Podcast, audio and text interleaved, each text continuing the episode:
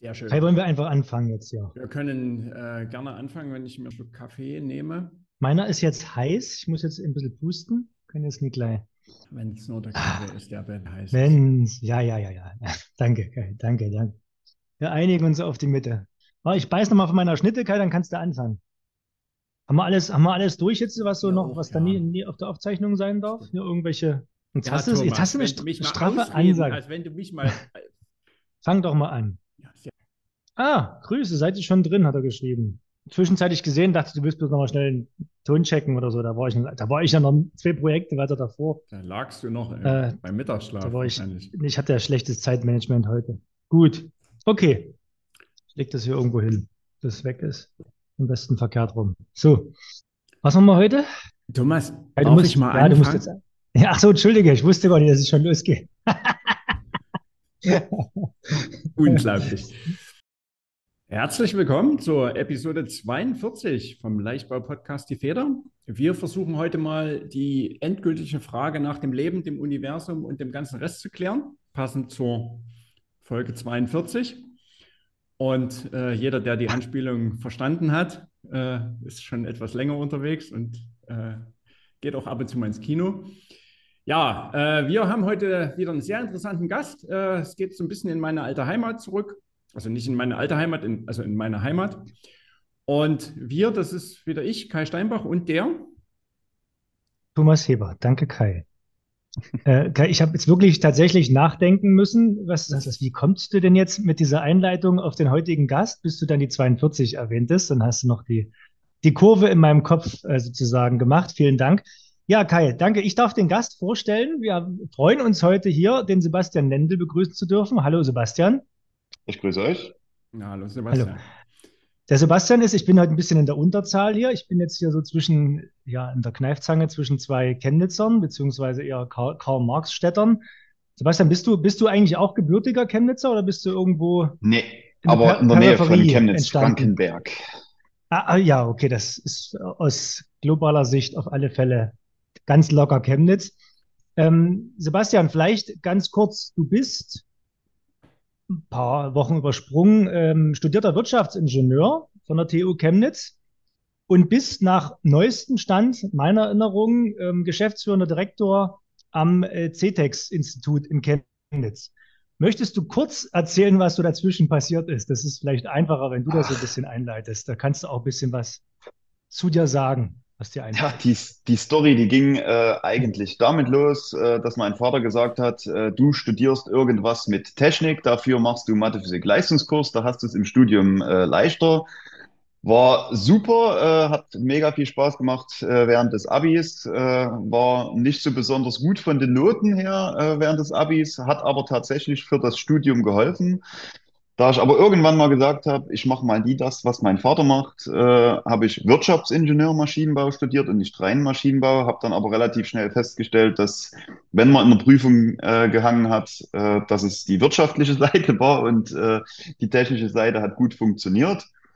Ähm, dann kamen ein paar Beziehungen dazu, äh, habe eigentlich jede Semesterferien äh, Praktikum irgendwo gemacht äh, und was mich da am meisten geflasht hat während der Praktikas waren das halbe Jahr bei Kraus Maffei in München, wo ich dann äh, die ganze Kunststofftechnik kennengelernt habe, Okay, gut, dass du es gesagt Anwendungstechnik. hast bei Kraus Maffei in München. Ist Nicht. Kraus Maffei Wegmann, bitte, das Ja, ist die genau. andere Straßenseite, ne? Ja, genau. Und äh, habe dort quasi alle Abteilungen äh, bei Kraus Maffei durchlaufen. Und ein Jahr später äh, war ich dann ein halbes Jahr bei Airbus in Stade und Finkenwerder. Und da kam quasi das Feeling und das Kennenlernen von Faserverbundstrukturen, äh, wo ich bei der äh, kompletten äh, Montagelinie Aufbau für den, für das Seitenleitwerk vom A380 äh, mit für die gesamte Logistikplanung, Ablaufplanung und Qualitätsmanagement zuständig war. Und da habe ich so ein bisschen meine Liebe auch für den Faserverbund entdeckt äh, und bin dann nach dem Studium direkt als wissenschaftlicher Mitarbeiter an der Professur Strukturleichtbau und Kunststoffverarbeitung an der TU eingestiegen und hatte dort relativ schnell dann auch so ein kleines Projektteam unter mir. Äh, und da gab es auch ein erstes gemeinsames Projekt mit der CETEX zum Thema UD-Tape-Entwicklung, eine Maschine dafür zu bauen, die mit dem Filmstacking-Prinzip UD-Tapes herstellt. Und das Projekt hatte ich dann äh, federführend äh, inne. Und da kam dann irgendwann der Herr Heinrich, mein ehemaliger Chef, auf mich zu und hat gesagt, super, Nendel, das Projekt wird klasse, wollen Sie nicht bei uns anfangen?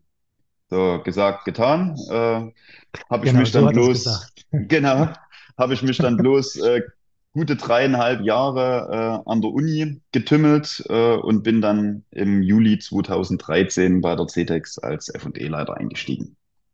Ja, und jetzt, zehn Jahre später, äh, in der Geschäftsführung.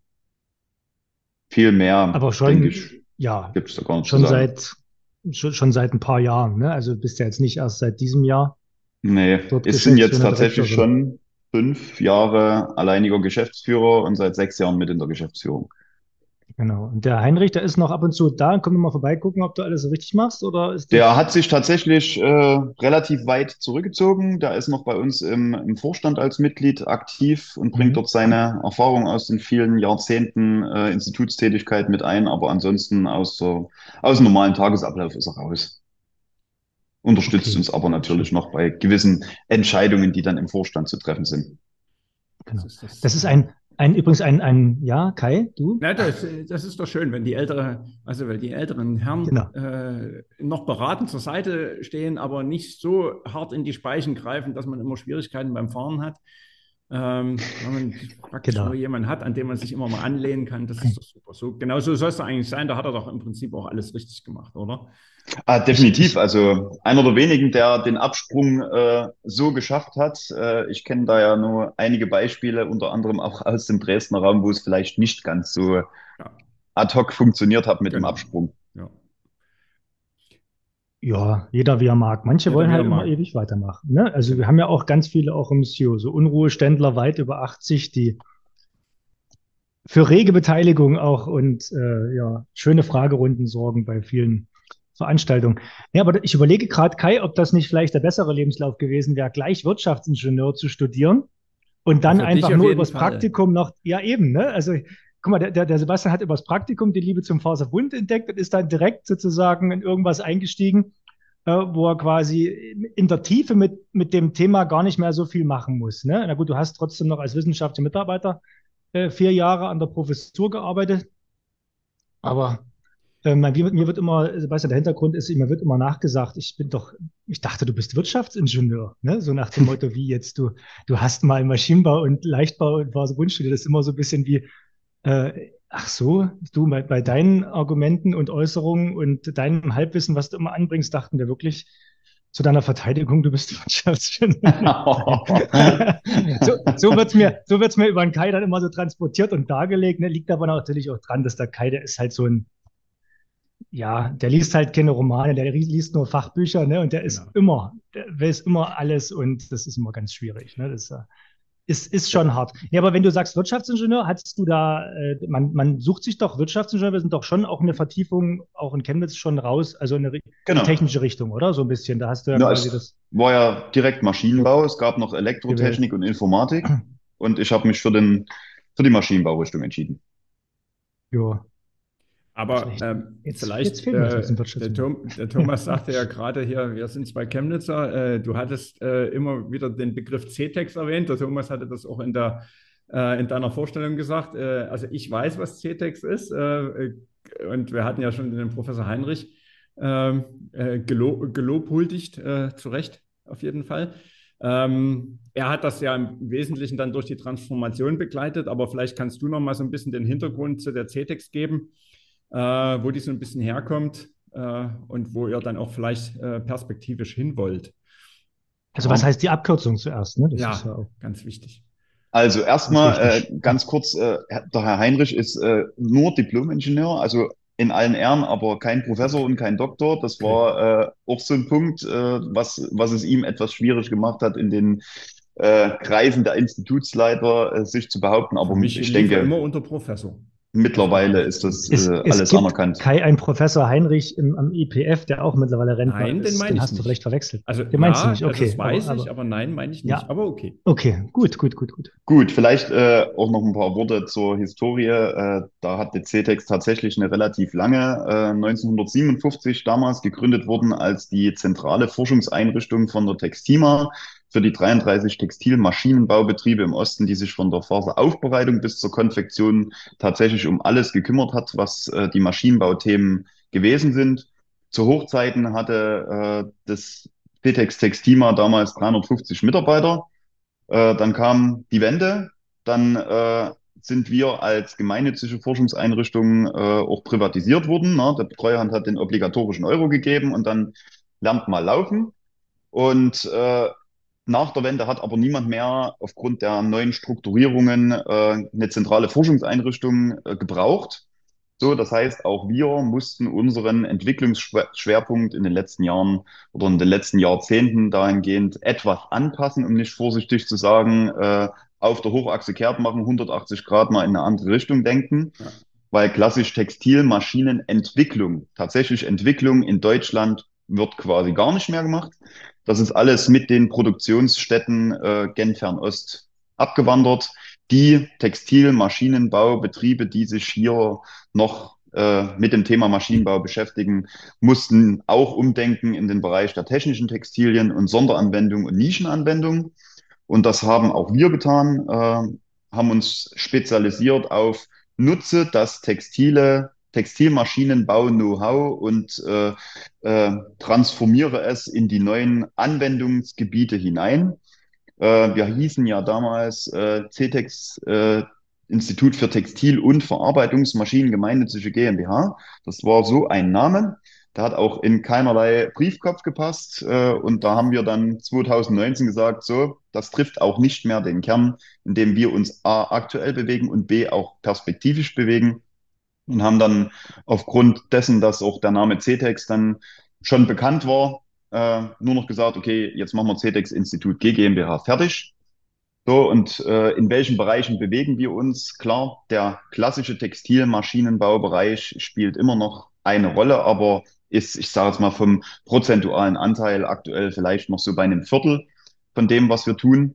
Der Rest geht in den Bereich der Sondermaschinen hinein für die Herstellung von technischen Textilien oder auch Faserverbundstrukturen in die Richtung Automatisierungstechnik, Logo, na, das ganze Thema Fachkräftemangel, da brauchen wir, glaube ich, jetzt nicht drüber reden, äh, bedeutet für alle, die irgendwo im Textilbereich tätig sind, Automatisierung, Automatisierung, Automatisierung.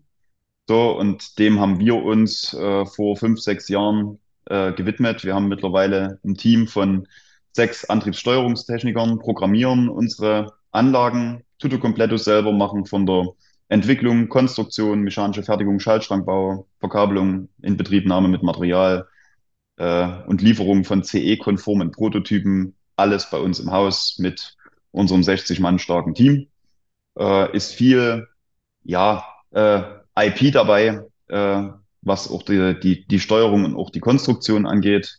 Haben bei uns, ich glaube, 25 Konstrukteure im Haus, ja, und da bewegt sich das jetzt in alle möglichen Bereiche rein, äh, ob das jetzt äh, Anwendungsbereiche Bau, äh, Automobil, Schiene, Luftfahrt, Sport, Consumer Goods sind oder der klassische Maschinenbau, ist mittlerweile alles vertreten. Das heißt, extrem breit aufgestellt, funktioniert aber dahingehend gut. Das haben wir während Corona gemerkt, jetzt mit dem, mit dem mhm. Russland-Ukraine-Konflikt äh, trifft uns das eigentlich überhaupt nicht, weil durch die Vielzahl und den, den Abwechslungsreichtum, den wir da haben und unsere großen Netzwerke, läuft das eigentlich äh, gar nicht so schlecht. Schön. Bevor wir jetzt weiter so reingehen, was ihr so im Detail macht an Anlagentechnik, ähm, du hast gesagt, ihr seid, also ihr habt zwar den, ihr habt zum einen den Namen Institut noch im Firmennamen mhm. und ihr seid organisiert als, also juristische Person als eine GmbH. Das heißt, Korrekt. Ihr macht über 50 Prozent im nicht wirtschaftlichen Bereich mit eurem Umsatz, also müsst ihr. Mhm. Ähm, das heißt, ihr seid extrem innovativ unterwegs. Das heißt, es sind oftmals Forschungsprojekte, das sind nicht, also ihr macht nicht nur Sondermaschinenbau nach Kundenanforderungen, sondern ihr macht im Endeffekt Sondermaschinenbau in dem Sinne, gab es noch nie, hat noch keiner sich vorher überlegt. Ihr macht halt komplett neue Dinge, macht bei öffentlich geförderten Projekten sehr viel mit sozusagen und äh, baut also wenn ich jetzt, äh, jetzt, ja genau, wenn ich jetzt zurückdenke an mein Studium, die Textiltechnik-Vorlesung, ne, da gibt es halt im groben Weben, Wirken, Stricken, Legen, ne, äh, so als textile Flächenbildungsverfahren. Dann gut, dann gibt es noch diese, diese 3D-Verfahren wie ja, was kann man da noch machen? Also hier so äh, Flechten und solche Sachen. Aber äh, also baut ihr wirklich dann einfach mal eine Webmaschine in einer Art und Weise, wie sie noch keiner gebaut hat? Oder wie ist dann da so eure, was ist denn, ist denn so typisch bei euch? Also typisch ist eigentlich, die Kunden kommen äh, mit einem Produkt, legen uns das Produkt auf den Tisch und sagen, genau dafür brauche ich eine Maschine. Macht euch mal Gedanken. So, und dann geht's los. Äh, Analyse, Analyse des Produktes, Bestimmung der Kennwerte, Vorversuche vielleicht auf ein paar bestehenden Anlagen und dann geht's los in die Entwicklung und Konstruktion. Äh, vielleicht bestes Beispiel, damit man es auch mal ein bisschen, bisschen greifen kann, weil das ist ein Projekt, über das ich jetzt auch mal reden darf, weil unser Kunde es freigegeben hat. Äh, und zwar haben wir letztes Jahr eine Anlage zu einem Kunde geliefert, die an der holländischen Grenze sitzen die eigentlich mit der Thematik gar nichts zu tun hatten. Und zwar ging es um das Thema Spreizung und Beschichtung von Aramidfäden. Das heißt, äh, schmale vier bis acht Millimeter, zehn Millimeter breite Bändchen aufzuspreizen, mit, einem, mit einer speziellen Beschichtung zu versehen, zu trocknen und dann als normale Kreuzspule da hinten wieder aufzuwickeln was wiederum das Inputmaterial ist für eine große Tape-Legeanlage, Portalsystem. Äh, keine Ahnung, das Ding ist, glaube ich, 100 Meter lang und 25 Meter breit. Mhm. Und darauf werden mit den Materialien, die auf unserer Anlage hergestellt werden, die Verstärkungsstrukturen für die Segel, für die äh, Sportboote hergestellt. Das heißt, alle Segel der Boote, die im America's Cup mittlerweile fahren und für die Leute, die das entsprechende Kleingeld besitzen, äh, die haben mittlerweile Segel, wo Material von unserer Maschine drin ist. Hat den Vorteil, du brauchst es e extrem steif, äh, sehr leicht und die brauchen bei Orkanböen die Segel nicht mehr einholen. So, und das natürlich äh, ein wahnsinniger Benefit. Und die Anlage, die wir geliefert haben, die war 27 Meter lang. Das waren zweieinhalb Sattelzüge, die da äh, vom Hof gerollt sind und äh, produziert 30 Spuren parallel mit bis zu 60 Meter pro Minute. Krass. Krass, ja. dass man auch so viele äh, äh, Segel braucht, aber die sind halt auch nicht äh, gerade sonderlich klein, oder? Nee, also ich glaube, das Größte, was die gemacht haben, das waren 65 oder 70 Meter lang und dann nochmal 15 oder 20 Meter breit. Unglaublich. Was sind das mhm. mit, mit, mit Thermoplast ummantelte Aramidstränge, die dann sozusagen mhm. dort drin sind? Also die müssen ja komplett geschützt sein, weil Aramid hat ja diese schöne Eigenschaft, dass sobald da Wasser rankommt, ist es. Na gut, dann die sind noch in einem, ne? in einem Gewebe eingebunden. Ja, okay, aber trotzdem, also komplett, also das sind schon Faserverbundstrukturen, also Composites, ne, mit, mit, mit Matrix sozusagen. Ja. Der Stelle. Spannend. Mhm. Da nimmt man weil du vorhin hast so ein bisschen den, den, den stark differenziert zwischen Textil, ne, also zwischen dem normalen Textil und äh, technischen Textilien. Ist das tatsächlich so, dass dieser, äh, also ich habe das so verstanden, dass das technologische Niveau im klassischen, sag ich mal, körpernah getragenen Textil ähm, äh, sich deutlich unterscheidet von dem, was man eben für so Hochleistungstextilien äh, braucht?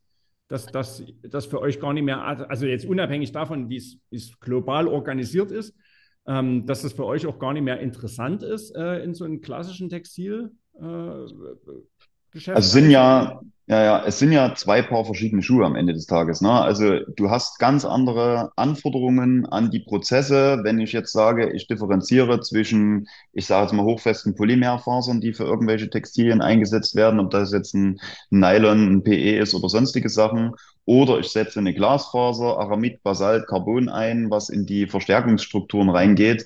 Äh, ich kann viele der klassischen textilen Prozesse, ob das jetzt Entstricken oder Entweben ist, mit engen Radien, mit großer Ondulation mit den Verstärkungsfasern gar nicht machen, mhm. ja, weil die einfach brechen. Genau. So, und mit den klassischen Fasern geht das alles, aber ich habe ganz andere Anforderungen an Oberflächenrauigkeiten, an Radien, an Geschwindigkeiten, äh, wenn ich jetzt mit den technischen Textilien arbeite, als mit den klassischen. So, und das muss, muss man wissen. Ja, wir haben mittlerweile auch nahezu jeden Faserhersteller aus dem äh, technischen Textilbereich, Glas, Basalt, Carbon, Aramid bei uns gehabt, äh, hab, haben denen auch unsere Anlagen gezeigt, haben denen ihre Produkte auf unseren Anlagen gehabt, damit die auch ein Gefühl dafür bekommen, wie werden denn die Materialien bei uns verarbeitet? Wo müssen die als Hersteller vielleicht, sei es Wicklung, sei es äh, Schlichte auf den Fasern, nochmal ein spezielles Augenmerk legen, um die Faser so schonend wie möglich durch die Prozesse zu bekommen? Ja, ähm, äh, und diese Unterscheidung zwischen technischen Textilien und, und, und ich sage jetzt mal traditionellen, da, gibt es da irgendeine festgefahrene Definition oder sagt man da, das T-Shirt ist ein normales Textilie und wenn ich es zum Putzlappen mache, ist es eine technische oder ist es tatsächlich nur die, die Faser? Also ich denke, das ist eher die, äh, die Faser. Du kannst vielleicht differenzieren. Klassisch ist alles, was in Richtung Baumwolle geht, äh, die, die Standard, was, was früher alles genommen wurde, äh, und die hochfesten Polymerfasern zählen wir dann eigentlich schon fast zu den technischen Textilien. Ja. Und äh, da kommt dann noch die Glas, Carbon, Aramid noch mit dazu. Genau. Basalt? Basalt auch, ja. ja sollte man, das ist immer sehr, sehr, sehr nett, dass man da noch darauf hinweisen kann, dass man auch Stein in Faserform liefern mhm. kann. Ähm, mhm. Das ist sehr schön. Aber das, das heißt quasi, wenn der, der Kunde könnte jetzt zu euch kommen und sagen, äh, das ist mein Cabrio-Verdeck, so soll es aussehen, könnt ihr uns das bauen, sodass das quasi dann als, ja, so, so mit maximaler Integration schon aus der Maschine fällt, sozusagen. Genau. In der, in der Richtung jetzt. Also, jetzt dann also wir, wir modifizieren oder, oder keine. Snowboard oder sowas, ne? Ja, wir modifizieren keine Standardmaschinen, sondern das sind alles wirklich Sonderlösungen, anwendungsangepasst, modifiziert auf die jeweiligen Anforderungen vom Kunde. Ja. Habt, habt ihr trotzdem nebenher so als, als Grundauslastung eine, eine Cash-Cow? Du sagst, ihr habt ein Produkt, irgendein Standardprodukt, was, was von euch sozusagen äh, schon, schon öfter als zweimal verkauft wurde oder sowas? Also ich sag mal so, äh, Cash-Cow bedeutet für mich, ich habe jedes Jahr in regelmäßigen Abständen äh, ja. einen Mittelzufluss äh, kann ich die Frage ganz klar beantworten? Nein.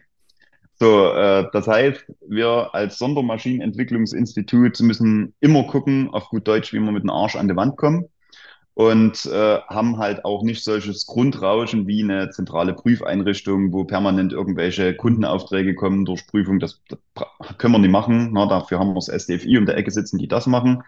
Äh, wollen uns das Ganze auch mit Zertifizierung und Qualifizierung auch gar nicht äh, antun sondern äh, wir haben so das ein oder andere Produkt, wie zum Beispiel unsere Laborspinneinrichtung äh, für die klassische Ringspinnerei äh, zur Materialentwicklung. Die haben wir jetzt, uh, ich glaube, sechsmal, siebenmal verkauft, seitdem ich hier bin. Bauen gerade auch wieder eine auf. Äh, und eine steht auch bei der Firma Milliken in Spartanburg in den USA. Und die testen darauf Materialien im Zweischichtbetrieb. Also funktioniert sehr gut. Ja, und dann noch so ein Biegesteifigkeitsmessgerät, was tatsächlich so in den letzten zwei Jahren drei, vier Mal verkauft wurde. Äh, ja, aber viel mehr ist es dann nicht. Der Rest ist wirklich Sonderlösung auf Kundenanfrage. Ähm, äh, weil ja die wenigsten oder äh, typischerweise, zumindest geht es mir so, immer diese Textiler, die haben immer so eigene Begriffe. Ähm, kannst du mal das Thema, was ist eine Ringspinnmaschine?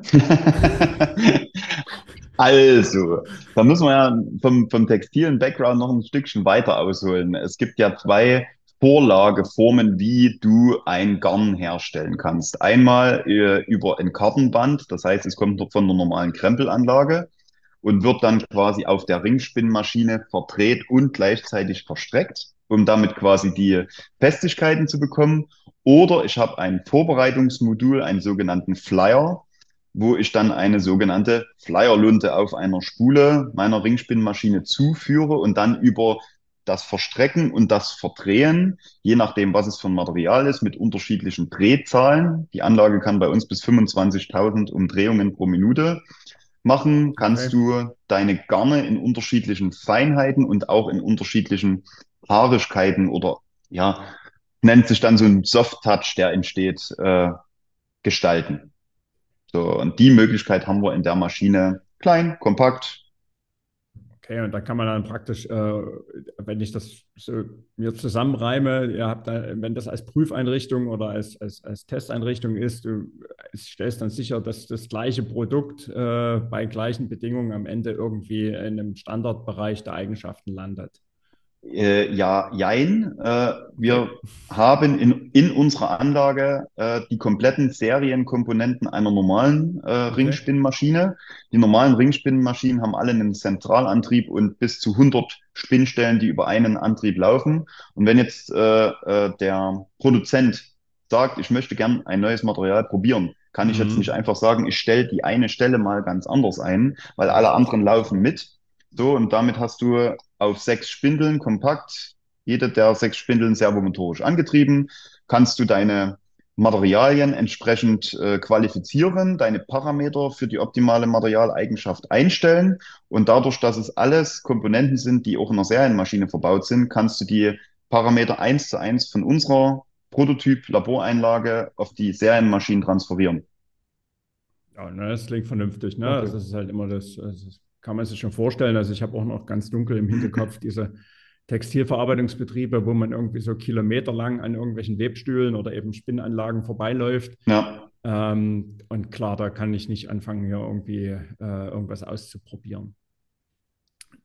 Okay. Also Genau. ich habe das jetzt im Detail durchstand, äh, durchstiegen, muss ich sagen. Ja, Ich genau. hätte nur noch für, für einen Freund eine Frage. Was macht die normale Krempelanlage? Die normale Krempelanlage ist ja, Ja. Äh, auch ein relativ komplexes System. Na, also du fängst ja erstmal an mit einem Ballenöffner oder einem Schneidmodul, um deine Fasern zu öffnen. So, eigentlich geht's über einen Ballen und einen Reißwolf, dann wird das ganze Material gespeichert, dann wird das einem Speiseschacht zugeführt. Über den Speiseschacht wird das quasi über deine große äh, Krempel äh, laufen gelassen mit Arbeiter- und Wendewalzen und deinem Tambour in der Mitte. Das heißt, du hast eine große Walze mit ganz vielen Nadeln und ganz viele kleine drumherum sitzen, die gegenläufig arbeiten und die kämmen dann quasi aus deinen Fasern ein ganz dünnes Flor heraus. Und dieses Flor wird dann in 90 Grad zur Produktionsrichtung abgelegt und dann vernadelt. So, und das kannst du wiederum dann in verschiedene Bahnen über einen sogenannten Florteiler laufen lassen und das ist dann das sogenannte Kardenband. Und dieses Kardenband kannst du dann wiederum unserer Ringspinnmaschine zuführen. Gibt es ein Faszinierend. Verzeihen die 850-seitiges Nachfragen. Buch vom äh, Professor Sheriff, äh, äh, Textiler Leichtbau oder wie sich das schimpft? Da ist das eigentlich alles schön beschrieben. Ich wollte gerade fragen, wir brauchen mal eine größere Skizze, ne? Denn, denn sowohl der Kai als auch ich, wir haben es ja mit dem Chem nicht so, deswegen. Müssen wir das durchaus mal nachlesen. aber, aber nee, faszinierend. Aber jetzt mal die, die nächste Frage, die sich daraus ergibt: Kann man, kann man euch besuchen? Habt ihr ab und zu, ich sag mal, Tag der offenen Türe oder, oder Zeiten, wo ihr keine Kundenprojekte, die super heikel sind, äh, so dass man sozusagen auch mal, wenn jetzt der ein oder andere Hörer sagt, es tut mir leid, ich hab, hab, ne, ich habe es mitgezeichnet, aber ich habe da noch eine Rückfrage, vielleicht kann ich da nochmal vorbeikommen, so in der Richtung. Also kann man jederzeit eigentlich gern mit Anmeldung äh, bei uns erscheinen. Äh, wir haben das Ganze bei uns in Chemnitz auch äh, mittlerweile ein Stück weit aufgesplittet, weil wir hier am Standort auch aus allen Nähten platzen. Das heißt, äh, hier bei uns wirklich am Institut ist das ganze Thema Maschinenbau und Sonderverfahren, äh, wo wir wirklich auch Montagefläche, unsere mechanische Fertigung haben und einige Spezialanlagen. Dann ist alles, was in Richtung Prüftechnik oder äh, Extrusion angeht, da steht ein Großteil der Anlagentechnik äh, im Merch-Gebäude. Dann haben wir gemeinsam mit der, mit der TU, weil wir ja auch an Institut sind, äh, äh, 2000 Quadratmeter Hallenfläche noch an der, an der Autobahn angemietet, wo wir den Standort äh, deklariert haben als von der Faser bis zum Halbzeug, wo dann Faserspreizanlagen, UD-Tape-Anlagen, äh, Intervallheißpresse, Faltwickelanlagen, LFT-Anlagen äh, stehen, wo du quasi wirklich über den Prozess bis zum fertigen Halbzeug gehst und haben dann auch noch äh, in der ehemaligen Naplava 700 Quadratmeter Montagefläche angemietet, weil die Anlagen bei uns immer größer werden, immer komplexer werden und wir das bei uns gar nicht mehr abgedeckt kriegen. Und dort haben wir nur noch reine Montage und äh, bauen gerade noch äh, Demozelle Robotik auf. Das heißt, äh, stationäre Roboter und äh, gekoppelte AMRs mit äh, Cobots obendrauf, die sich flexibel durch die Hallen bewegen können und Spulengarter bestücken können zum Beispiel oder Spulen aus dem Regal holen und selbstständig irgendwo hinfahren. Genau. Das heißt, ihr habt, ihr habt mehr oder weniger vier Standorte mindestens verteilt in Chemnitz jetzt schon. Das ist ja, Ja, an, an der Autobahn ist es das, TMC oder wie das heißt dort mit? ITC, genau. ITC, IT, mhm. ITC, ja. genau. ITC. Ähm, also dieses, dieses schöne, schöne Hochhaus, wo so einige herausragende Institute und Größen dort auch arbeiten in der, in der Ecke. Okay. Äh, weil wir gerade das Thema Institut, wir hatten im Vorgespräch, hattest du ja mal angedeutet, dass ihr eins von 16 Textilinstituten in Deutschland seid. Ne? Ähm, jetzt, jetzt, jetzt kannst du noch mal ähm, schön ausholen, wie ihr euch, also 16 Textilinstitute, da denkt man ja, boah, Ne, Braucht es denn so viel? Ne? Ich glaube, mittlerweile gibt es wesentlich weniger Textilbetriebe äh, in Deutschland und Europa, als, als du damals aufgezählt hast. Nee, nee, als, als du hast doch erst die, die 57 oder so, die es in der DDR ja. gab, auf, aufgezählt heute, äh, früher. Ne? Ich weiß nicht, wie viele Textilbetriebe es jetzt noch gibt, aber ich, mir fällt der Herr Grupp ein, der hier Schlüpper macht. Ansonsten weiß ich jetzt nicht, wen es noch gibt. Also von daher ähm, ja, wie, wie, wie ähm, reicht ihr euch die Hand? Was machen 16 Textilinstitute, beziehungsweise wie sortiert ihr euch dort insbesondere ein? Ähm, also wir sind das einzige Institut von den 16, die wirklich Sondermaschinenentwicklung und Sondermaschinenbau für den Textilbereich und darüber hinaus machen. Alle anderen Institute sind eher in dem Bereich der klassischen Textilentwicklung oder Textilveredelung äh, aktiv. Oder wenn sie im Maschinenbaubereich unterwegs sind, dann werden irgendwelche Standardmaschinen mit kleineren Modifikationen äh, versehen, äh, was wir aber gar nicht wollen. Also klassische Maschinenmodifikation, das machen wir gar nicht, sondern bei uns geht es wirklich um den komplexen Sondermaschinenbau inklusive allem, was dazugehört. Das heißt, die, die brauchen 15 Institute brauchen wir, um so ein bisschen die Textiltechnik zu beleuchten auf wissenschaftlich-technischer Ebene. Und äh, wir haben nur ein Institut in Deutschland, die sich mit der, mit der Umsetzung sozusagen, also mit der Technologie zur Herstellung beschäftigen. Naja, äh, die wie, bewegen sich ja alle. 60. okay. Ja. Nee, die bewegen sich ja alle äh, zum Teil in ähnlichen, aber auch dann wiederum komplementären Bereichen, was äh, das Arbeitsumfeld angeht. Ne? Die einen sind schwerpunktmäßig eher im Bereich Medizintechnik oder Raumfahrt, mhm. dafür neue Materialien zu entwickeln und neue Produkte zu entwickeln. So, die anderen sind wieder verstärkt in der Prüfung für alle möglichen Bereiche unterwegs. So, aber da wollen, wollen wir gar nicht mit rein. Also wir brauchen alle, sind alles Ingenieure, wir brauchen ein bisschen was zum Anfassen. Das muss sich am Ende des Tages drehen und bewegen. Genau. Also ich wollte jetzt nicht die, die Leistung der anderen Institute schmälern, das war natürlich ein bisschen überspitzt gefragt.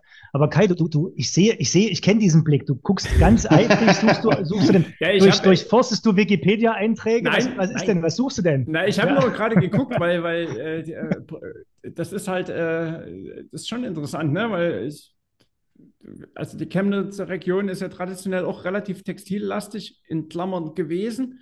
Na, ich habe gerade mal nebenbei geguckt, also 2022 sagt äh, zumindest hier Statista.de haben wir noch irgendwas um die 600 bis 650 textilverarbeitende Unternehmen in Deutschland. Äh, mhm. die Zeitreihe hier geht bis 2008 zurück, da waren es nochmal 250 mehr. Ähm, das ist ein bisschen äh, traurig, um es mal vorsichtig zu formulieren. Also Aber da kann ich mir die, schon vorstellen, dass das äh, relativ ja. äh, anstrengend ist, sich da zu behaupten in dem Markt. Das heißt, das sind dann auch bei uns so Reste von, also was du erst heute, heute früh wollte ich gerade sagen, am Anfang, am Anfang diese, dieser Aufzeichnung gesagt hast, Sebastian, das sind, das geht ja auf, auf große textiltechnische Kombinate dann irgendwie zurück, oder? Also die Großbetriebe, wo du denn die, was hast du gesagt, waren es 57 irgendwie sowas? 33 im 33, ach sorry, ach so, nee, 57 war der gegründet worden oder irgendwas. Ach, ich habe genau. 57 gehört. Ja, okay, alles klar. Genau, 33, das heißt, es waren Großbetriebe und äh, ja, und, und davon, was ist denn aus, von diesen 33, wenn man das heute betrachtet, mengentechnisch noch da heute? Also jetzt nur, nur im Osten, weißt du das? Schwierig, schwierig zu definieren, weil es gibt äh, auch einiges an Abspaltungen von äh, größeren mhm. Firmen, die sich dann als äh, kleine selbstständig gemacht haben. Äh, die einzigen großen, die wir hier auch noch im Osten haben, ist Karl Mayer, die ja mit der Mutter in Obertshausen äh, und werken auch in China mit, ich glaube, die haben zweieinhalbtausend Mitarbeiter weltweit, mhm. äh, denke ich, einer der größten Textiler noch sind, zumindest im Maschinenbaubereich. Dann haben wir hier Terrot noch, äh, wo es ja jetzt die Firmenübernahme gab durch einen Italiener. Aber ansonsten sind das eher kleinere Firmen, die sich dann irgendwo ihre Nischen gesucht haben mit Sonderprodukten, ob das nur im technischen Textilbereich ist oder für Sonderanwendungen. Aber das ganze Thema Klassik-Textil, Massenprodukte, Ja. das, das ist das, was hier mit Ja. unseren Energiekosten, mit dem Lohnniveau und, und, und nicht mehr möglich ist. Das heißt, das ist alles gen Fernost abgewandert oder ich sage es mal in die osteuropäischen Länder. Ja. Ich, habe noch Frontana-Handtücher im Bad. Ähm, Ja, gibt's, gibt's die, Gibt's gibt's auch die jetzt noch. auch nicht mehr? ja, Gibt's gibt auch doch, noch. Gibt's noch, da? Die gibt's auch machen in. Ostsachsen Aber- machen die doch, machen Genau. die doch noch ein paar Handtücher, ne? Also da fragt man sich natürlich, wie, wie, ne? Also wie, wie ist es, ist das Hobby oder wie auch immer? Also genau, ja, Sind alles noch alte Maschinen, alte Technik.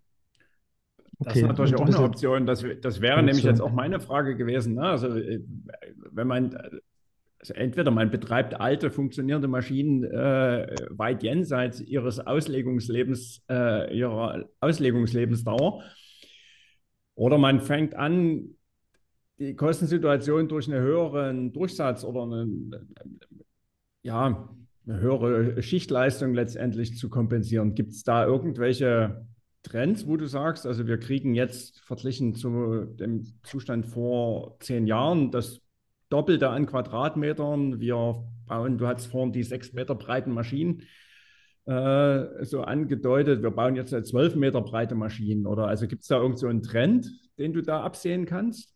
Naja, irgendwo hat A, der Maschinenbau und B, auch die Physik äh, ihre Grenzen. Ne? Äh, und wenn du die alten Maschinen äh, quasi bis an den Rand der Belastungsgrenze treibst, wirst du trotzdem nicht in die Bereiche kommen, wo du sagst, wenn du den neuesten Stand der Technik, was auch die Antriebe angeht, einsetzt in einer neuen Maschine, dass sich das amortisiert. Also das wird nicht funktionieren. Das heißt, du kannst eigentlich dir nur Sonderprodukte suchen, Nischen suchen, wo dann quasi auch ein höherer Materialpreis im Vergleich zu Wettbewerbern oder im besten Fall gibt es dafür Mhm. keine Wettbewerber, äh, um am Markt zu äh, äh, bestehen. Das ist das Einzige, wie du da äh, überleben kannst. Zumindest auch, wenn man sich mit den Firmen in den Bereichen unterhält. Die haben sich alle irgendwo eine Sondertechnologie, Sonderverfahren und Sonderprodukte gesucht, weil da ist mal eine klassische Socke zu stricken, kannst du vergessen. Ne? Also mittlerweile kriegst du hier das ist ein Dreierpack für drei Euro, ne? wo du sagst, das geht sich energetisch eigentlich schon gar nicht mehr Genau, aus. das, das reicht schon nie fürs Material eigentlich. Richtig. Ja. Hm. Und wenn man sich dann noch überlegt, dass der Einzelhandel eigentlich auch noch 50 Prozent haben will, äh, dann muss man sich schon ernsthaft an den Kopf greifen. Ne? Das ist, Ja. äh, Dann, dann, genau, wo kommt die Socke her und wer hat das, wer hat die am Ende gemacht, ne? So, und unter welchen Bedingungen? Okay. Ja, ich dachte schon, Kai, du willst mit dieser Frage hier irgendwie hinaus auf geplante Obsoleszenz, aber das war es dann doch Nein, nicht. auf keinen Also, Fall. Also tatsächlich, also das ist ja, das muss man, weil du das vorhin mit der Besichtigung, das kann man eigentlich jeden nur mal raten, sich äh, Text, also jeden, der sich für äh, irgendeine Form von Technik und Maschinenbau im Speziellen interessiert, also so eine Textilmaschine und sei es Hm. also sei es der einfache Holz, äh, handbetriebene Holzwebstuhl, ähm, das ist für jeden, der sich so ein bisschen technisch interessiert, wirklich ein Faszinosum. Ähm, der Holzwebstuhl, das kriege ich noch halbwegs so durch, ne? Also das kriege ich noch äh, verarbeitet intellektuell, aber wenn ich an äh, irgendwelche komplexen Mehrachs äh, denke, die halt ja für die Luftfahrt irgendwelche Multi-Achs äh, in Irrengeschwindigkeiten legen. Äh, und dann kann ich noch da irgendwie mit unterschiedlichen, ähm, verzeihe mir die Unschärfe, mit unterschiedlichen Fadengewichten in verschiedene Richtungen, keine Ahnung.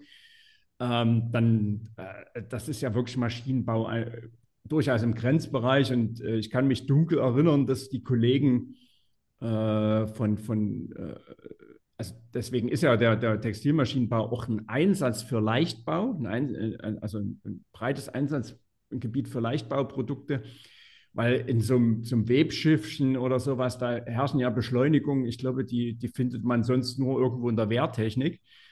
Ähm, weil, um auf solche Durchsatzgeschwindigkeiten zu kommen, halt die Richtungen extrem schnell geändert werden müssen. Und das ist technisch Ja. einfach nur ein Faszinosum. Das heißt nicht Ja. umsonst Schuss, Schussfaden, Kai. Ja. Ne? Ja, wobei der Schussfadeneintrag gerade beim Projektilweben, der ist schon recht hoch. Aber trotz alledem ist der textile Prozess als solches, also der schnellste flächenbildende textile Prozess bewegt sich irgendwo bei viereinhalb bis fünf Meter pro Minute bei einer Multiaxialmaschine. Das Ja. ist nicht viel Achso, fürs Das gesamte. Produkt dann. Ja, fürs fürs gesamte Produkt. Genau. Ja, Ja. Mhm. so, und damit kannst du eigentlich nur auf Breite gehen, aber auch da ist irgendwo, sage jetzt mal, bei den klassischen Wirkmaschinen äh, biaxial bei sechs Metern Schluss. ja.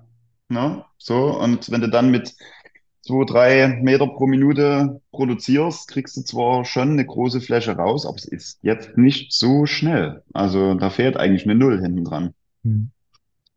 Ist, Ja, äh, was- beziehungsweise ja. umgekehrt, das ist ja immer so, dass das, äh, das ist ja auch euer Geschäft, das ist ja auch das, ne? Wenn, wenn ich eine Stellschraube finde und ich kann mich vom Wettbewerb durch fünf oder zehn Prozent mehr abheben, ne, dann ist das natürlich schon ein entscheidender Faktor, wenn sich alle so an dieser, an der, in, im Grenzbereich bewegen. Ja, und das Material muss es mitmachen, die Geschwindigkeit. Und das ist ja dann auch gleich das nächste. Genau. Weil du sagtest gerade diese schöne alte Webmaschine, die man noch technisch ne, nach fünf Minuten komplett durchstiegen hat.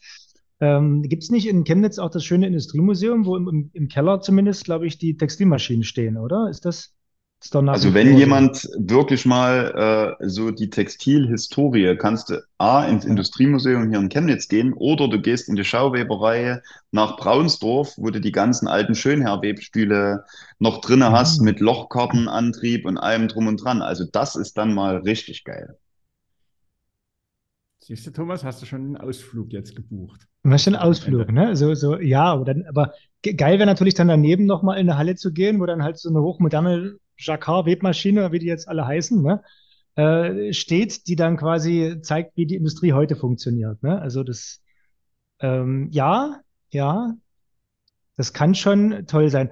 Ist es denn eigentlich so, ich habe ja auch das ein oder andere Projekt schon mal mitbekommen und begleitet habe, merkt ihr so ein Stück weit, dass von euch oder von den Anlagen mehr äh, Fertigungstiefe verlangt wird im Hin Hinblick, dass ihr früher mehr Richtung, also Anlagen für Halbzeuge entwickelt habt und jetzt immer mehr die Anfrage endkonturnah kommt? Also wir wollen das, du sagtest ja am Anfang schon, das ist unser Produkt, aber das Produkt, das kann natürlich ein aufgespultes Garn sein.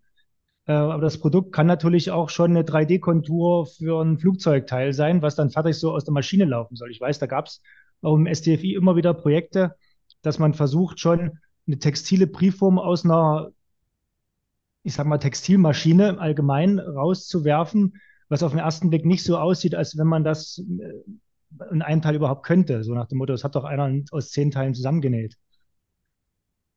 Gibt es sowas? Gibt's, ja, gibt's, äh, gibt's Ansätze, gibt's Trends. Das Problem ist, dass die Prozesse wirklich, was das ganze Thema endkonturnah oder schon wirklich konturengerecht angeht, die sind ja noch langsamer, als wenn ich jetzt in, in 2D denke.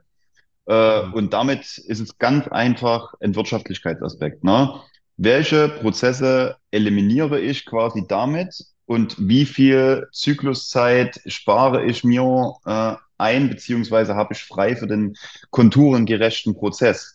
So, und äh, das ist aktuell so ein bisschen das, das zweischneidige Schwert, weil da gibt's aktuell noch nicht die technologischen Ansätze, um das wirklich One-Shot fertig aus der Maschine zu bekommen. Du hast immer noch Zusatzprozesse und bist nach wie vor mit den Ebenenprozessen schneller und günstiger, als wenn du es in äh, 3D oder komplett konturengetreu machst. So, und das ist äh, ein Punkt, der vielleicht zum Tragen kommt, wenn das ganze Thema Verschnitt und Abfall höher bewertet wird in Zukunft. Na, Kreislaufwirtschaftsgesetz sage ich das bloß. Genau. Ja.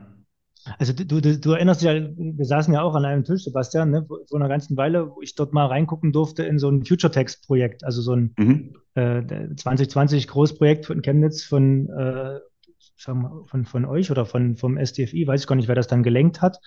Ne, äh, dieses Future-Text, da ging es halt unter anderem um darum, Maschinen oder verschiedenste Maschinen, da waren ja, saßen ja Stricker, Weber, äh, äh, Mhm. Sticker mit am Tisch und, und, und, und, und da ging es darum, wie können die ihre Maschinen in die Richtung ähm, befähigen, dort nicht bloß 2D was rauszubekommen, sondern halt so ein halbes Bauteil, was halt bloß noch weich ist. Ne? Das fand ich ein bisschen faszinierend. Gut, aber dann bin ich geduldig und warte, bis dann der Wirtschaftlichkeitsaspekt auch zieht, was dann so noch äh, der Markt rauswirft die nächsten Jahre. Aber Kai, du, ähm, du atmest. ja, ich atme. Das ist, ist manchmal hilfreich. Äh, für, für, den generellen, für das generelle Gesamtwohlbefinden. Nee, aber was, was mir noch durch den Kopf ging gerade, also wenn du sagst, dieses 3D, äh, dieses ähm, Endcontour Preforming, das ist so logischerweise in so, so einem ähm, äh, Zwiespalt zwischen, äh, was spare ich ein und, und was muss ich aber quasi an Zykluszeit als Strafe bezahlen. Ja, dann, dann, dann, und das andere ist halt diese, ich sag mal, sechs Meter breit und, und gib ihm, mach Fläche. Ähm, was sind denn so da die, die, die Märkte, auf die da eure oder anders, also auf eure Kunden abzielen, ist ja Quatsch, beziehungsweise aus denen diese Anforderungen kommen. Ähm, äh, dort äh, sicherlich Windenergie. Mhm. Da, da, geht bestimmt ein bisschen Volumen rein, aber was, äh, weil ich irgendwo mal im Hinterkopf noch gespeichert habe, dass ein, ein, ein Un, ähm, ein, ein viel zu wenig betrachteter Markt ist die ganze Bauindustrie. Also wie sind denn da so die Verhältnisse? Oh, du, äh, es, du hast ja, du hast ja verschiedene Bereiche. Mhm. Also wir haben ja einmal den Bereich äh, Luftfahrt. Mhm. Na, dort ist Prio 1 Qualität. Ja. So, Prio 2 kommt aber dann direkt schon der Preis. Also mittlerweile ist auch die Luftfahrt ziemlich preisgetrieben. Ja, die haben früher, früher hast du gesagt, Autom die Automobilisten sind bereit, 10 Euro pro eingespartes Kilo auszugeben. Die Luftfahrt 100 Euro pro eingespartes Kilo. So, ja, ja, ja, ja. Das kannst du aber jetzt mal neu berechnen. Da sind die äh, im Automobil bei, keine Ahnung, ich glaube jetzt mittlerweile 2 oder 3 Euro äh, und in der Luftfahrt nur, nur noch bei unter 50. So, auch da ist dann ein Kostentreiber mit dabei. Mhm. Äh, was in den Baubereich reingeht, äh, geht dann in die Richtung Geogrids, also diese, diese Gitterstrukturen für die Betonarmierung. Dann hast du äh, direkte Matten aus geschnittenen Fasern zum Beispiel für die Kanalsanierung in Kombination mit Endlosfasern als äh, ja, Quadrax äh. Mhm. Äh, das, sind, das sind so ein paar Punkte. Windkraft, Logo, aber da zählt am Ende des Tages auch, es muss kostengünstig sein.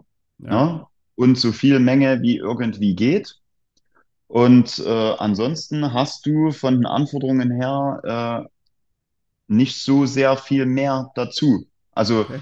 Fläche ist grundsätzlich, äh, ich sage jetzt mal, wir kennen die, die klassischen Anwendungsfälle, äh, ob das nur in ein Einlegematerial von duroplastischen Prozess ist. Im Thermoplastbereich machst du dann aus deinen äh, Materialien irgendwelche Plattenhalbzeuge, die du dann wieder umformst. Äh, kannst du vielleicht auch so nicht ganz verallgemeinern, weil äh, jedes Material und jede Anwendung andere Anforderungen und andere Regularien besitzt. Mhm. So, das ja. heißt, da gibt es kein, in Zukunft wird das so gemacht. Ja. Und um mal das andere Extrem so ein bisschen zu beleuchten, diese ominöse Losgröße 1, also da würde ich jetzt mal behaupten, das ist für einen Textilprozess jetzt nicht so doll. Nee, überhaupt nicht. Also da brauchst du ja, ich sage mal Losgröße 1, du kannst jetzt elektronisch gesteuerte Rundstrickmaschinen, ne, wo du dann sagen kannst, du kannst jedes Sockenmuster, kannst du dort irgendwo vorab schon eingeben, kannst du vielleicht auch kundenspezifisch dir konfigurieren lassen. Das geht, das kann bloß keine Sau bezahlen. Ja. ja. So, und äh, alles andere, Losgröße 1, äh, bist du dann eher in dem Bereich, wo du dann sagst, okay, äh, denke, den Trend kennt ihr, 3D-Druck in allen möglichen Facetten ist dafür eigentlich prädestiniert. Mhm. Na, mittlerweile ja auch mit Endlosfaserverstärkung. Und äh, das wird, denke ich, äh, perspektivisch wird irgendwo jeder so einen kleinen 3D-Drucker haben für genau diese Losgröße 1, um einfach mal was zu probieren oder äh, es einfach fix mal selber zu machen. Äh, aber das, was wir merken, äh, was auch unser Netzwerk widerspiegelt, es wird zunehmend schwieriger am Standort Deutschland äh, zu produzieren mit den aktuellen politischen Gegebenheiten, die da bestehen. Also da muss auch von Seiten der Politik noch ein bisschen was passieren, ohne jetzt in die politische Ecke abzuschweifen. Äh, denken aber einige schon drüber nach, ihre Produktionsstätten zu verlagern oder alternativ maximal zu automatisieren, ja, was irgendwo geht. Ja. Wobei. Gut, dann ist immer noch das, da bleibt nur das Thema Energie noch, was man klären muss, aber ja. Hm. Du sagtest noch ein Wobei, Kai, deswegen habe ich wieder aufgehört. ja, na, also ich habe, also das Thema Automatisierung, das ist ja, glaube ich, auch so was, was, was schon seit Jahrzehnten in der Textilindustrie, ne? also auch da wieder dieses, dieses Bild dieser Spinnerei oder dieser Weberei, wo dann eine, äh, ja meistens Mitarbeiterin irgendwie für bei, bei 300 Spindeln die, die, äh, die abräumt und so weiter. Das sind ja, das sind ja schon immer solche, solche Massenprozesse gewesen und da bietet sich eine Automatisierung ja in irgendeiner Form an. Wobei, wobei da extrem Vorsicht, gerade in, im Textilbereich, die Maschinen sind alle auf engstem Raum. Da schwirren irgendwo von irgendeinem Gatter überall Fasern rum, die irgendwo langgeführt werden, wo niemand durchlaufen darf. Und das wird extrem schwierig, auch in kleinsten Bauräumen dort äh, gewisse Prozesse zu automatisieren. Äh, geht nicht immer. Ja, also ja, kann ich mir vorstellen. Äh, da fällt mir gerade ein, ähm, äh, weil ich das, äh, wenn ich manchmal äh, so, so, Schulungen mache für Kunden und dann geht es immer um die Vor- und die Nachteile der, der, der, der Carbonfaser. Ähm, da haben wir ja diese, diese lustige Eigenschaft der elektrischen Leitfähigkeit. Mhm. Ähm, Mhm. Ist das ein speziell, also wenn ihr jetzt Maschinen baut, weil ich dann immer, also mein, mein Take in diesen Schulungen ist immer, also ist alles kein Problem, aber ihr müsst dem Anbieter eurer Maschinentechnik sagen, wir wollen Kohlefasern verbauen, weil dann unternimmt der Maßnahmen, um da irgendwie gegen elektrischen Schlag und so weiter zu schützen. Ist das, also ist das ein ernsthaftes Thema? Definitiv. Also definitiv, äh, du musst alle elektrischen Komponenten IP65 ausgestalten. Mhm. Das ist Punkt Nummer eins. Es gibt zwei Möglichkeiten. Entweder der Schaltschrank für die Anlage steht in einem separaten Raum okay. weg. Dann kann der IP54 sein äh, und alles ist schön. Wenn der mit in, der, in dem Hallenbereich steht, wo trockene Fasern verarbeitet werden, bitte IP65 und bitte nicht wieder aufmachen, wenn der dort drin äh, steht. Und äh, das ganze Thema Carbonfasern sind tatsächlich kleine, izische äh, Dinger.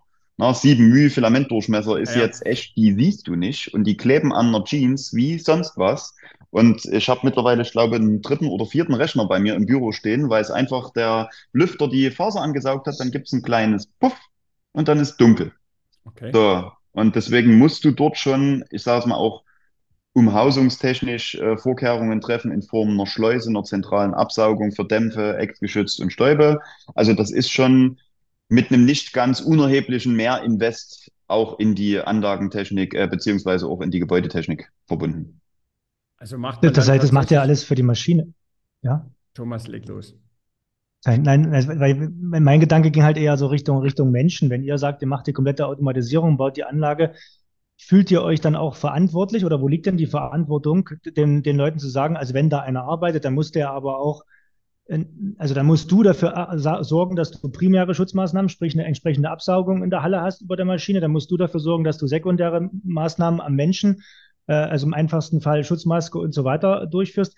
Ist das Gibt er das so als Hinweis mit oder wie ist, da, wie ist denn da die klare, klare Regelung? Der, sicherlich der Betreiber der Maschine muss darauf achten, aber Fühlt ihr euch da irgendwo mit in der Pflicht? Also wir geben die Informationen mit. Wir hören bei den primären Schutzmaßnahmen auf. Das heißt, all unsere Anlagen sind mit einer entsprechenden Absaugung, Absaughauben und Absaugpunkten versehen bis zum Stützen. Und ab da ist quasi der Betreiber zuständig. Und wenn das jetzt Firmen sind, die mit Carbonfasern noch nie was gemacht haben, die kriegen von uns natürlich noch ein paar Hinweise. So nach dem Motto, wenn du jetzt mit trockenen Fasern arbeitest, äh, FFP2-Maske für deine Leute, Schutzbrille, Handschuhe und bitte in weiß. So, wenn du mit Recyclingfasern arbeitest, hast du nochmal ein Add-on, dann brauchst du äh, Artenschutz. Weil du das halt nicht ist, weißt, ob dort irgendwelche Das ist echt eine witzige, nee, das, sind. Ja. Na, das, nee, eigentlich, das ist ja das L-zu-D-Verhältnis, dass äh, die Carbonfasern ja. äh, das Verhältnis von 1 zu 3 nicht unterschreiten dürfen. Deswegen ist ja der mhm. Filamentdurchmesser nicht kleiner als 5 μ zu wählen. Ja, das war ja früher die äh, Asbest-Thematik, ja. die wir da hatten, äh, weil die halt auch längst gebrochen sind. Basalt übrigens nicht. Mhm. Ja, macht, macht's nicht. Deswegen sind die auch nicht karzerogen. Und wir haben auch bei uns an den Anlagen und in den Black Centern, wir nennen es Black Center, wo Carbonfaser verarbeitet äh, werden, auch die BG mit einer Luftmessung durchgejagt unter Vollbetrieb aller Anlagen und die haben gesagt, ist alles äh, okay, nicht lungengängig, aber trotz alledem, das krabbelt trotzdem. Ne? Also deswegen sollst du die Leute dann schon auch wenn es uncool ist, mit einer entsprechenden Klimatisierung dann die Hallen versehen, weil bei 40 Grad und Fasern ist äh, hm, Hm, unschön. unschön. Macht man nicht so schnell. Na gut, Nee. danke. Sehr schön. Also Thomas, wenn du anfangen willst, Carbonfasern zu verarbeiten, Ah, du, Glas ist viel ekliger, Nee. was das Krabbeln angeht. Das, ja, das, das, das, das juckt dann immer so, gerade wenn du schwitzt und schon mal ins Glas gefasst hast, ne? Oder so in, in so eine Isolationsbaustoff, Dämmstoff oder sowas, da kennt man das auch im einfachsten Fall. Genau, das krabbelt ja nur, ja. Das, die Carbonfaser, das, das merkst du dann Jahre später. Das ist ja irgendwo, wenn der Mhm. Arzt dir sagt, das ist, so. also sagt man, ne? Im Endeffekt ist es aber, ich sage das ja immer gerne, äh, klar, es ist ganz normal, man muss dort sich entsprechend schützen. Das musst du aber auch, wenn du auf dem Bau kehrst. Ne? Da gibt es ja auch die, die Vorschrift, das sind diese Schwebstoffe, die in, in, der, in der Luft sind. Wenn du in, auf einer Baustelle trocken kehrst, dann gibt es ja so ohne Luftbewegung, glaube ich, braucht das so bis zu acht Stunden, um einen Meter aus der Luft so ein Schwebstoff wieder nach unten zu fallen. Ne? So. Und das heißt, deswegen gibt es auch die einfache Regel, äh, man darf nur vor, vor Ende des Feierabends kehren und nicht am Anfang der Schicht. Ne? Sonst arbeitest du den ganzen Tag im Staub oder halt ein Zimmermann und so weiter. Diese ganzen Stäube, die sind immer schon gefährlich. Man muss da einfach überall drauf achten. Man darf einfach nicht loslaufen und sagen, hui, Carbonfaser, Glasfaser geht ja nicht ohne Schutzmaske, muss man verbieten. Ne? Also das haben wir ja immer mehr im Netzwerk, solche, solche, solche Ansagen von so einzelnen Verfechtern des Verbietens. Ähm, wir haben uns ja auch schon mit, wie du gerade sagtest, ne, mit, mit Begriffen wie Asbest 2.0 durften wir uns auch schon auseinandersetzen. Ne? Und dann, äh, ja, wenn man nicht aufpasst, kann alles irgendwo gefährlich werden. Man muss es halt entsprechend kennen und wissen, was man Genau. tut. Und dann, ähm, wie gesagt, wir sind da immer schnell in Deutschland, ne? Und wenn man nicht aufpasst, dann wird was verboten, was im Endeffekt dann wieder bloß Deutschland und der Wirtschaft schadet und ringsrum lachen alle, ne? Und ich rede jetzt noch nicht mal von Atomkraftwerken. Ich rede wirklich äh, von, von ganz normalen Bauteilen aus Carbonbeton zum Beispiel, was auch eine wirklich schöne innovative Technologie ist. und immer schön abschleifen. Ne? Ja. Hi. Mit Alles gut. Ähm, aber Ja. wir können ja den, den Herrn Paracelsus zitieren, ne? mit äh, alles ist Gift, es kommt nur auf die Dosis an. Äh, Genau. und das gilt ja auch hier an der Stelle. Ich nehme jeden Tag einen Tropfen Selen. Ach, Nein, nicht. ja. Das gibt's als Nahrungsergänzungsmittel gibt es Ah, ja. das doch auch, Selen, Kai. Kennst du das nicht? Äh, egal. Führt zu weit, Kai. Äh, was hatte ich da letztens auch als schönen, äh, schönen Denkspruch? Es gibt mehr äh, äh, Wasserstoffatome in einem Molekül Wasser als äh, Sterne in unserem Sonnensystem. Ja, Mhm. Ja, ist, ja. ja, gut, Thomas, ich sehe, ich habe dich verwirrt. Ähm, Ich nee, verstehe den, ja, ich, ich finde es halt faszinierend, aber der Zusammenhang erschließt sich mir nicht komplett. keinen, gab's keinen. Also, Okay. Gut.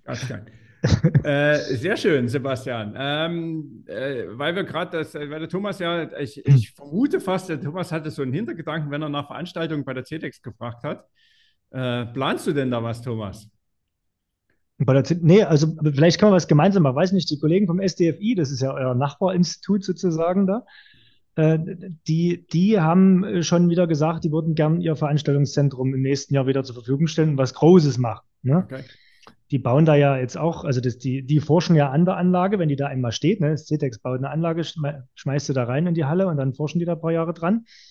Und wenn das CETEX Anlagen baut, so wie früher schon in, in, ostdeutschen Landen Anlagen gebaut sind, dann gehen die ja auch nie kaputt. Das hat man auch schon festgestellt. Und äh, nein, die haben, ich glaube, die, die ihr Leichtbauzentrum, wie heißt es? Ich glaube, eine Nassflies, also die machen ja viel Recycling im, im CETEX äh, und haben jetzt so eine Im Trockenfließanlage. Das ist ja SDFI. auch sowas. Nicht, verwirren lassen, Thomas. Entschuldigung, Im Entschuldigung, SDFI. SDFI. Im SDFI, genau, was sagt, wo, wo ich dann auf alle Fälle Recycling, ne, wo ich dann auch wirklich eine, eine Atemschutzmaske brauche mit entsprechender, äh, ja, ich sag mal, aktiver Belüftung. Also das sind ja dann wirklich, die sehen dann aus wie kleine, kleine Astronauten, die dann dort durch die, durch die Halle laufen, aber ist halt notwendig an der Stelle, wenn du dort irgendwie die, und jetzt kommt aber noch so eine Nass, äh, Fließherstellungsanlage, also aus recycelten Fasern äh, dort dazu. Und das äh, Schöne beim Nass ist, Nass bindet halt so ein bisschen die Fasern, die durch die Gegend fliegen. Ne? Und da kann man eventuell dann das so, ja, ist ein bisschen praktikabler, was die Schutzmaßnahmen angeht. Aber darauf wollte ich gar nicht hinaus. Ich wollte nur sagen, die Weinert gerade, die haben eine neue Halle schon eingeweiht, jetzt wird die gerade befüllt und in dem Zuge wollen wir dort eventuell mal eine Veranstaltung machen. Ne? Und äh, ja, jederzeit, ähm, Sebastian, wenn ihr sagt, äh, das würde sich mal anbieten bei uns, wir können mal zu einem gewissen Thema die Community einladen, äh, und dort oder dort mal so eine Projektwerkstatt Kai machen, ne? so ein, so ein Workshop, wo es, wo es darum geht, äh, welch, welche Anlage brauchen wir denn demnächst, ne? was brauchen wir denn? Äh, wir haben gerade, also der Kai, der macht ja immer so gerne Projektwerkstätten, das heißt, es ist nicht einfach bloß so eine Veranstaltung, wo die Leute hinkommen, sich fünf Vorträge äh, und Schnittchen und nochmal drei Vorträge und Rundgang und wieder nach Hause, sondern beim da wird richtig gearbeitet, da wird Workshop gemacht ne? und am Ende hält jeder ähm, von, den, von den fünf Forschungseinrichtungen unter den 30 Teilnehmern, die da waren, hält jeder dann quasi eine Aufgabe in Hand von dem Projekt, was er zusammenzuschreiben hat. Ne?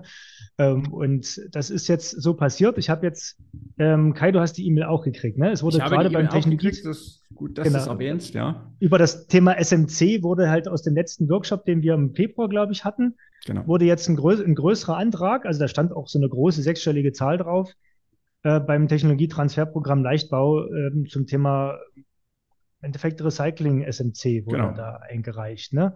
Äh, weiß ich nicht, worum es im Einzelnen geht, aber wenn es erfolgreich ist, dann werden wir davon auf alle Fälle berichten. Also sowas könnte ich mir auch vorstellen, Sebastian, wenn man sagt, wir, wir hauen mal so ein paar innovative Themen äh, in die Runde, die uns immer schon umtreiben und gucken mal, in welcher Konstellation wir einen finden, äh, der mit uns sich die Arbeit teilt. Ne? Genau. So in der Richtung. Ja. ja. Aktiv. Aber eigentlich, Thomas, also sehr schön, das ist wirklich eine super Idee und das können wir gerne machen. Es mhm. ist ja auch nicht so weit von uns hier. Ähm, aber eigentlich war der Wunsch, äh, dass du kurz äh, eine, eine goldene Brücke findest, um über anstehende Veranstaltungen, die sonst, die schon geplant sind, also die, wo es schon ein Datum gibt, berichtest. Eine goldene Brücke, so wie du erst, da wollte ich erst schon fast hin, als du von den vielen Spindeln geredet hast. Da wusste ich aber nicht, wie ich die Brücke zu Rumpelstilzen kriege.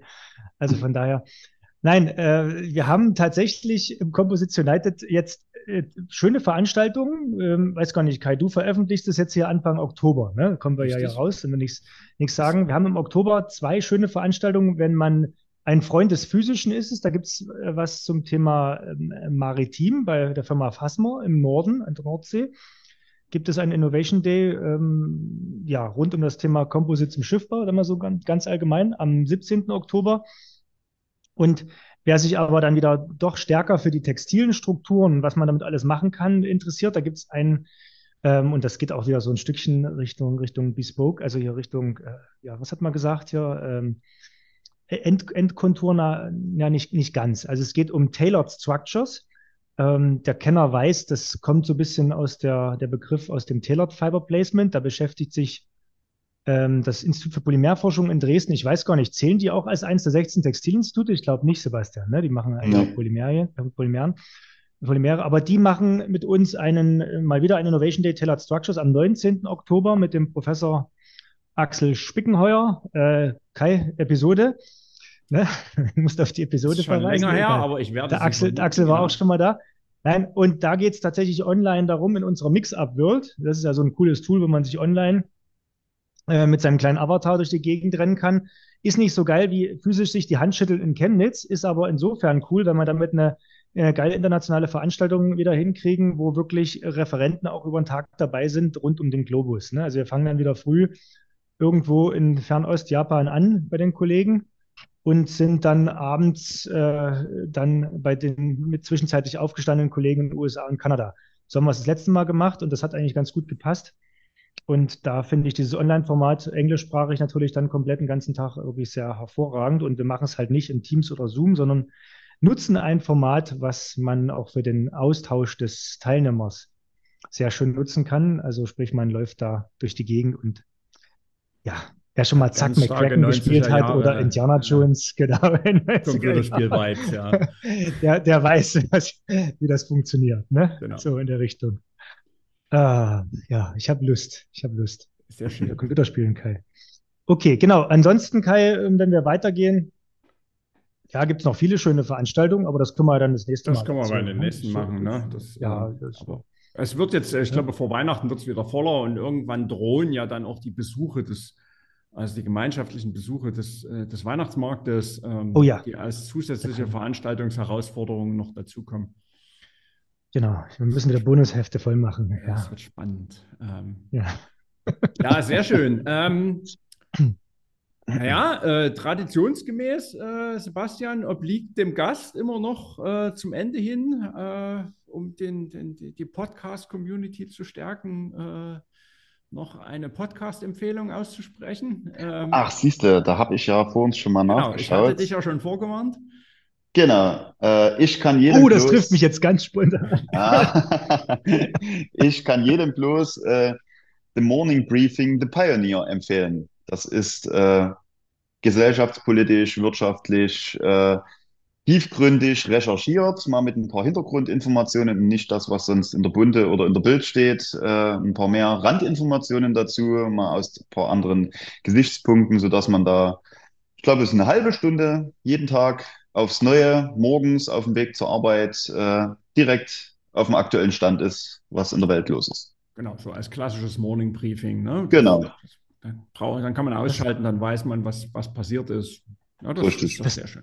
Das klingt so, das klingt so was für mich, dass das, das ich auch machen könnte. Ne? Also du empfiehlst mir immer bloß so Sachen, wo ich einen großen Rasen und einen Rasentraktor und Kopfhörer brauche. Ja, und Genau. ich habe, ja, damit kann ich ja nicht, nicht dienen. Ne? Ich habe meinen kurzen Wegen in der Stadt. Du kannst auch einen kleinen Rasen und eine Nagelschere nehmen. Das geht auch. Äh, Ja, das stimmt. Das ist nur eine Frage des, des richtigen Werkzeugs, was dann Geduld, ne? Ja, ja, natürlich, natürlich. Danke, Kai.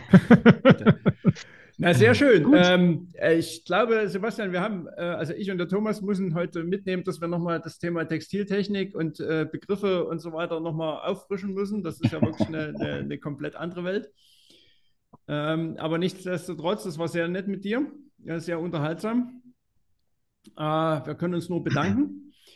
Äh, bei der Gelegenheit fällt mir noch ein, ich habe, äh, hatte mir vorgenommen, ich, äh, also wenn jemand noch jemanden kennt, der, äh, den er gerne hier im Podcast hören müsste, wir, Thomas und ich, wir planen ja schon so ein bisschen mit Vorlauf, ähm, da kann man sich auch Wenn gerne Sie- als Zuhörer äh, einbringen und uns einfach mal was vorschlagen oder jemanden vorschlagen.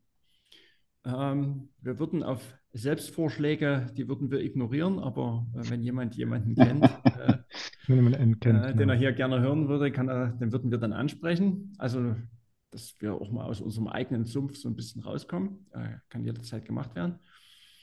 Ähm, ansonsten, ich glaube, wir, um nochmal kurz die Hausmeisterei äh, aufzumachen, äh, der, die Sommerdelle bzw. der Sommerrückgang in den Abrufzahlen, ähm, das ist eigentlich okay, das kann man damit leben. Das haben wir auch viele jetzt wieder aufgeholt, offensichtlich nach, nach den Ferien sodass wir da wieder ganz gut auf Track sind. Und äh, wenn ich in unseren Kalender gucke, Thomas, dann werden wir auch die nächsten Monate auf jeden Fall die monatliche Reihenfolge wieder einhalten. Ja, wir sind schon, wir haben schon die nächste, die nächsten Buchungen sind schon drin. Genau, Ne? die nächsten Buchungen sind Das, schon gemacht. Äh, äh, müssen wir aufpassen, dass wir nicht überbucht werden ähm, und Nein. dann am Flughafen stehen bleiben. Äh, das passiert in Dresden ja öfters, äh, einfach weil kein Flieger kommt. Äh, anderes Thema. Nee, sehr schön, Sebastian. Äh, vielen, vielen Dank für deine Zeit, für die interessanten Einblicke in die CTEX und das Thema Textil. Wie gesagt, das ist eine ganz besondere Welt. Ähm, machen wir eine Schleife drum. Bedanken uns ganz herzlich bei dir. Ich danke euch für die Möglichkeit. War sehr interessant und amüsant. Gut, Ich vielen danke Dank, euch. macht's gut, ne? Ja. Danke, ciao. Ciao. Alles klar, ciao.